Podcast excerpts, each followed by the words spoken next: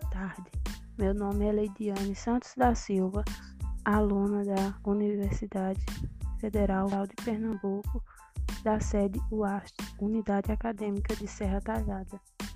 Hoje é 1 de 5 de 2021. Hoje vamos falar sobre energia potencial e conservação de energia. Energia potencial é qualquer energia que esteja associada à configuração, ou seja, ao, ao arranjo de um sistema de objetos que exercem forças uns sobre os outros. Um exemplo de energia potencial é a energia potencial gravitacional, que independe de trajetória tomada pelo corpo. Para essa forma de energia, são consideradas somente as posições final e inicial do corpo. Um outro exemplo de energia potencial é a energia potencial elástica, ela é a energia armazenada como resultado da aplicação de uma força para deformar um objeto elástico. Muitos objetos são projetados especificamente para armazenar energia potencial elástica, por exemplo, a mola espiral de um relógio de corda. Trabalho e energia potencial.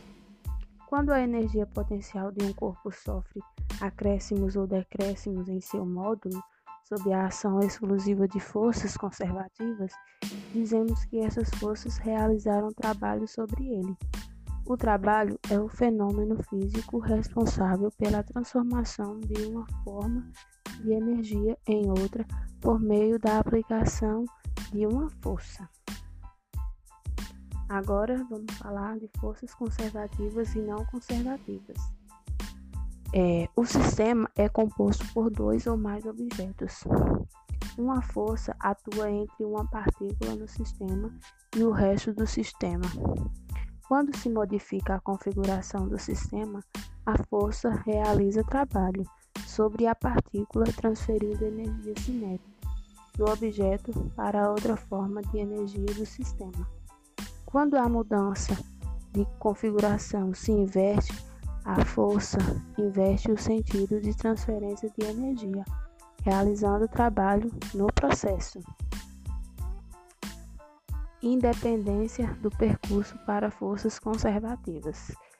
É, o trabalho realizado por uma força conservativa sobre uma partícula em movimento entre dois pontos independe do percurso seguido. O trabalho resultante realizado por uma força conservativa sobre uma partícula que se move ao longo de qualquer percurso fechado é igual a zero. Conservação de energia mecânica.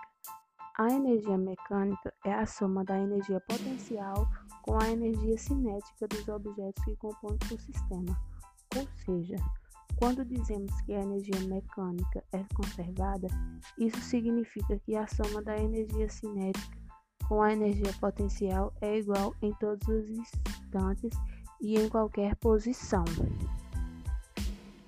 É, o que é muito importante lembrar é que em um sistema isolado onde apenas forças conservativas causam variações de energia, a energia cinética e a energia potencial podem variar, mas a sua soma, a energia mecânica, não se altera.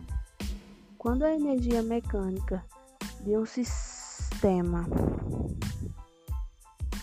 se conserva, podemos relacionar a soma da energia cinética com a energia potencial em um instante com aquela em um outro instante, sem considerar o movimento intermediário e sem determinar o trabalho realizado pelas forças envolvidas.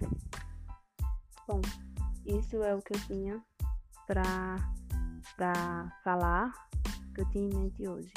Muito obrigada.